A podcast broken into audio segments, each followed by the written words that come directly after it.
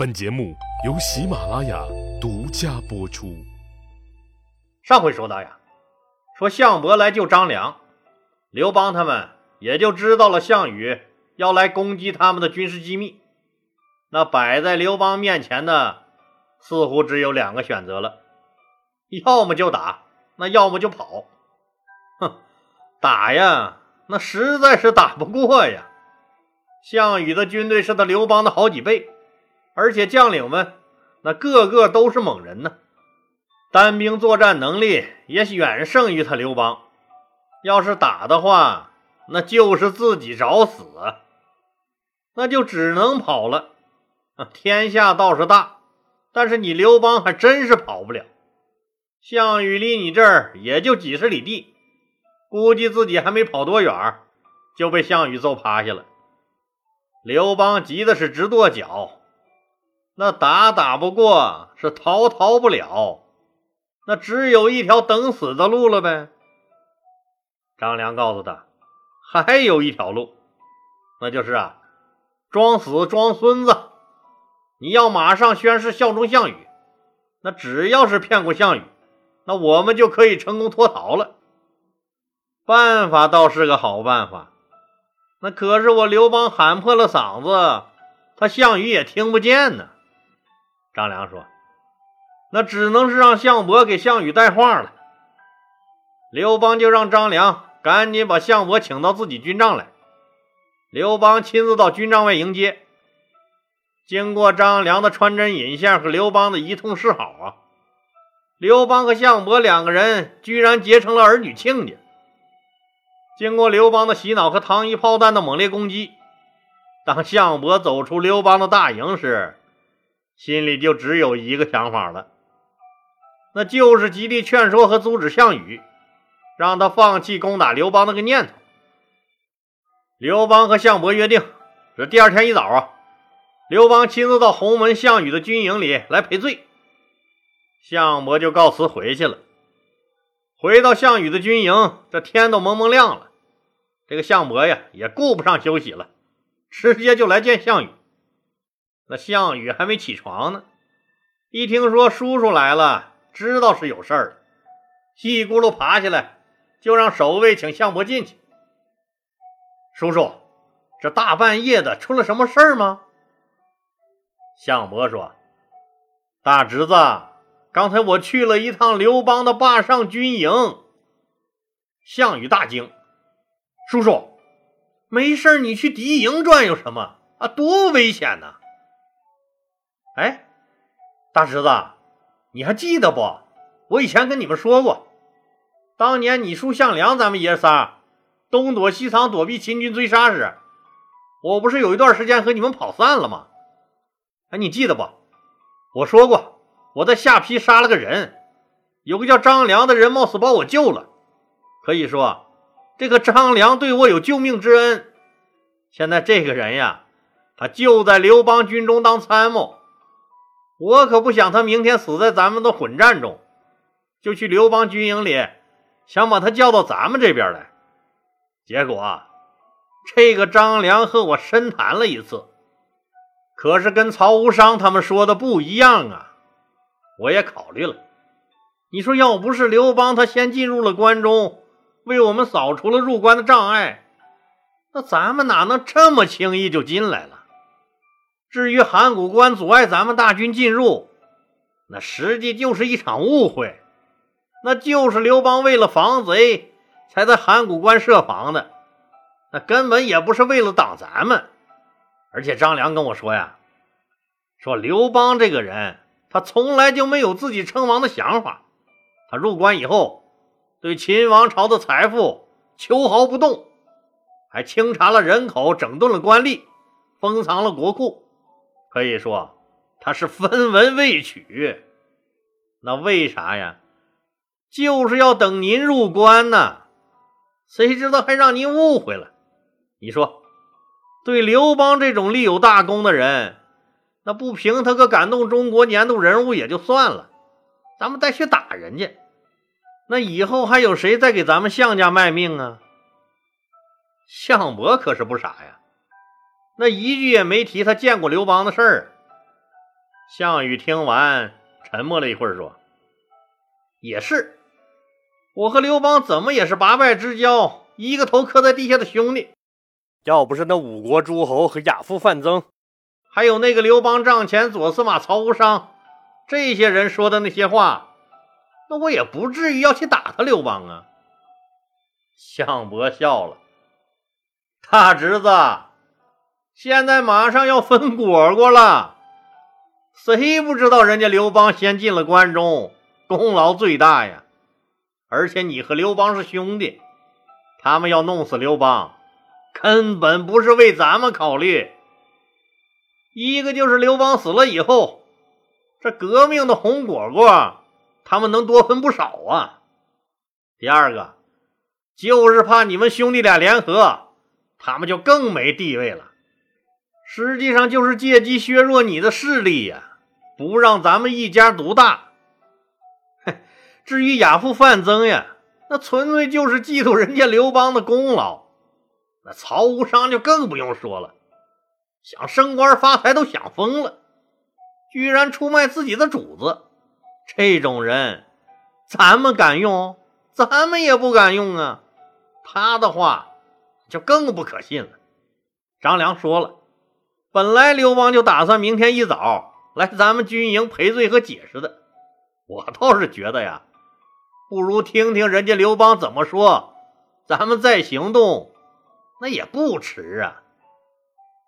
项羽听得直点头。第二天早上，项羽传令，全军待命，暂缓发动攻击。咱们再来说说刘邦。这个项伯晚上离开以后，刘邦忧心忡忡地对张良说。哎，这明天咱们自己送上门去，这万一搞不好，可就回不来了。主公，项羽这个人你还不了解吗？虽然表面上凶悍的很，实际上这个人呢，经常有妇人之仁。只要您姿态放的足够低，咱们还是有机会的。况且还有咱亲家项伯呢。一旦闹起来，他肯定从中调节。大哥，你就放放心心的去吧。明天咱们肯定能安全回来。刘邦也没办法，那只能这样了，死马当活马医呗。第二天早上啊，刘邦起了个大早，把萧何、曹参、樊哙他们几个都招到军帐来，把昨天的事一说，说为了消除项羽的疑心。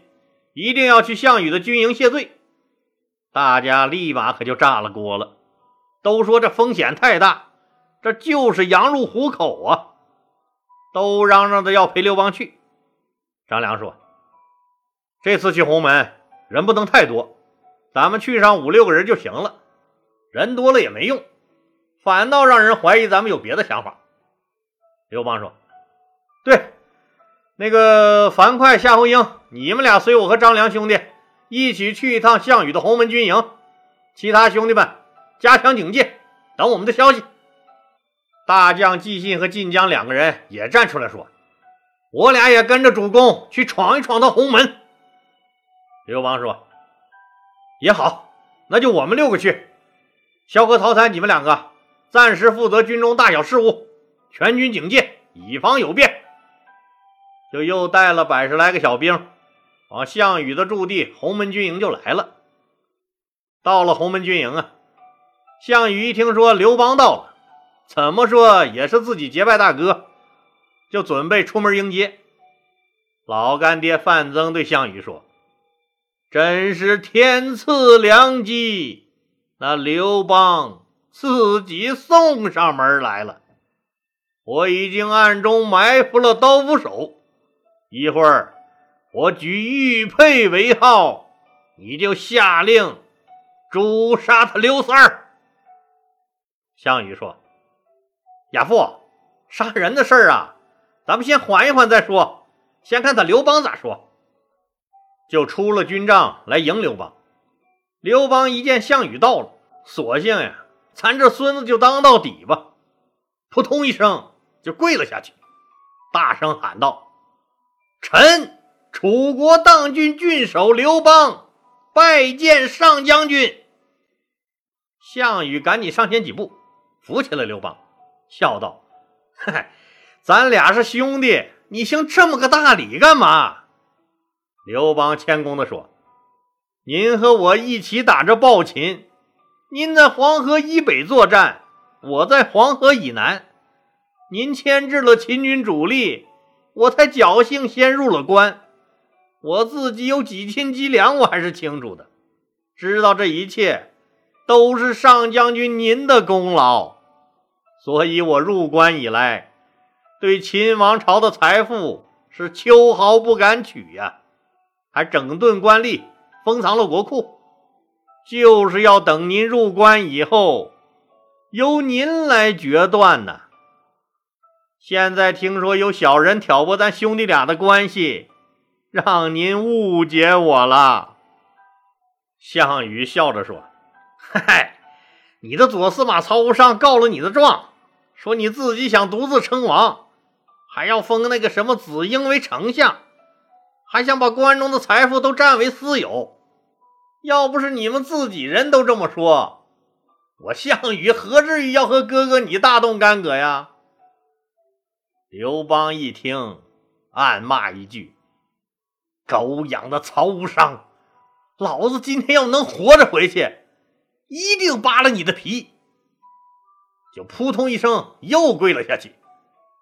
秦王子婴，我一直就把他囚禁在宫中，国库早已封存，财物我是一点儿都没敢动啊！这可不是我刘邦瞎说呀，您可以去问问，全城的老百姓可都是清清楚楚啊！项羽又伸手把刘邦拉起来，说道：“曹无伤，他就是为了自己的私利来说你的坏话。他说他的，那听不听不是在我吗？大哥，快起来，快起来！真是傻子太多，那骗子明显不够用了。刘邦就用了三言两语，那不但揪出了叛徒，而且项羽他就相信了。哼，既然话都说开了。”那兄弟俩有好长时间没见了，不用问呢。那下一个项目自然就是喝酒吃肉了。刘邦和项羽都没想到，他们这顿饭吃的，吃出了历史上最著名也是最出彩的一顿饭。刘邦和张良被邀请进去赴宴，夏侯婴、樊哙、纪信、晋江四个人留在军门外等候。项羽叫了。项伯、范增、英布、蒲将军这几个人作陪，这千古第一宴——鸿门宴，就算正式开席了。开席以后啊，项羽和刘邦是频频举杯呀，互相说了离别以后各自的情况。刘邦说了对项羽这个兄弟的思念之情，也不动声色的给项羽戴了若干顶高帽子。两个人是越说越高兴，是越说越痛快。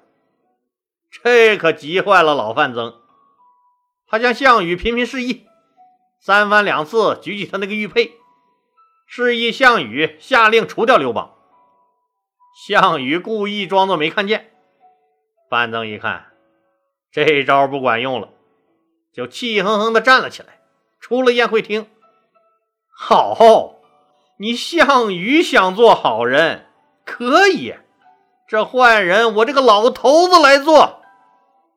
老范头啊，是准备自己干，但亲自提刀杀人，自己的实战经验比那刘邦是差远了。再说自己这七十来岁都快散了架的老骨头，估计弄个四十五六岁的刘邦，那基本上是只有被反杀的份了。一眼就看见守在大帐门口的项羽的叔伯弟弟项庄了。嘿嘿，对，就是你了。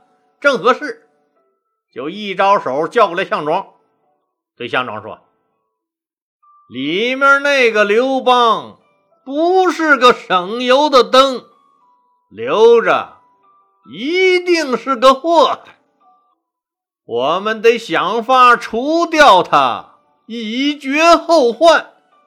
现在上将军被他花言巧语蒙蔽了。”不肯杀他，但是这个人留不得，一旦放虎归了山，咱们必定为他所害。这样，你假装进去舞剑助兴，趁他不备，一剑捅死他。项庄说：“那那上将军能让吗？我把他结拜兄弟杀了，那他他不得打死我呀？让你去你就去，这不还有我呢吗？”项庄拿起宝剑，就跟着范增进了宴会厅了。范增大声说：“今天是个好日子，刘贤弟。”你到了我们这军营，这酒是好酒，菜是好菜，只可惜没有个歌舞什么的来助助兴。这样吧，就让我们的小兄弟项庄来给咱们舞剑助助兴。大家齐声叫好。项羽说：“好，好，好，我这兄弟懂事来。”项庄拔出宝剑，舞了起来。舞着舞着，就有意的靠近了刘邦。剑锋呀，是一直不离刘邦左右，吓得刘邦直缩脖子。张良见状大惊，赶紧给项伯递眼色。项伯是真心向着刘邦呀，就怕这个亲家被人黑了，也赶紧站起来，抽出宝剑说：“一个人舞剑有啥意思？”不如咱俩来个队伍吧！走上场去，就挡在了刘邦和项庄中间，和项庄舞起剑来。这项庄也懵了，虽然是个好手，但是项伯是长辈呀，那叔叔挡在刘邦前面，而且叔侄俩舞的都是项家剑法，自己真是无从下手啊。那面范增可是坐不住了。左顾右盼的都快急死了。张良一看，那就明白了，这是范增老家伙出的主意啊！赶紧出了宴会厅，来到军门前。樊哙他们一见张良呀，说：“赶紧问问里面的情况。”张良告诉他们：“现在项庄在里面假借舞剑的名义，要杀了咱们刘老大。这一次恐怕是凶多吉少啊！”樊哙他们大怒。安排晋江和那百十来个士兵留在门外，随时接应。樊哙、夏侯婴和纪信三个人呀，跟着张良就要闯入军门。守门的一看，那赶紧来阻拦呢。我们知道，那樊哙这个人勇猛无比，也不搭话，用他那大盾牌使劲一推，那几个守门的小兵哪经住这么一推呀，全都趴在了地下。樊哙是连跑带颠儿。很快就到了宴会厅军帐前，一把撩开帐帘进去，正对着项羽站住了。项羽吓了一跳，那什么时候冒出这么个黑家伙来？头发根根立，大眼珠子死死盯着自己。只见鼓鼓的黑眼珠子，不见一点的白眼仁那黑眼珠子瞪的，眼瞅着就要爆出来了，杀气腾腾的。那反正是够吓人的。这时候呀，张良他们也追到了门外。张良告诉夏侯婴和纪信：“咱们呀，不能惹了众怒，都进去也于事无补。你俩就在这门外等着。”说完，自己走了进去。正好项羽大声问：“闯进来的是谁？”张良赶紧说：“这是沛公刘邦的车夫，他叫樊哙。”项羽暗想：“你他妈算干啥的？一个车夫让你进来了吗？你就进来。但毕竟是结拜大哥的人，也不好意思直接就撵出去。哼，那就耍耍他吧。嘴上说：‘哦，好一个壮士啊！来呀，拿那酒桶赐一桶酒。’樊哙一手拿剑，一手举起酒桶，咕咚咕咚。”咕咚，就喝了起来，把那一桶酒喝了个干干净净。项羽又说：“好，再给壮士赐一条生猪腿。”项羽这就是想再难为一下樊哙。卫士们拿上了一条带血的生猪腿，樊哙把盾牌往地下一扣，把生猪腿放在盾牌上面，用他那宝剑切开就吃，吃的是满嘴满脸的血，一条生猪腿又让他吃了个干干净净。项羽暗暗称奇，但是还是不想放过他。项羽又问樊哙：“怎么样，壮士，你还能喝吗？”樊哙知道，这么下去，自己不是被酒呛死，也得被那猪肉撑死，这哪能行啊？于是就大声说：“我死都不怕，还怕这几桶酒吗？秦朝有虎狼之心，唯恐不能杀尽天下人，所以天下人都起来反叛秦朝。”怀王和大家早有约定，谁先破秦入咸阳，谁就称王。现在我们刘老大先破秦入了咸阳，不敢私藏任何财物和女人，退兵到了坝上，就是要等上将军您呢。这么大的功劳，不但没有得到您的封赏，您还听信小人的挑拨。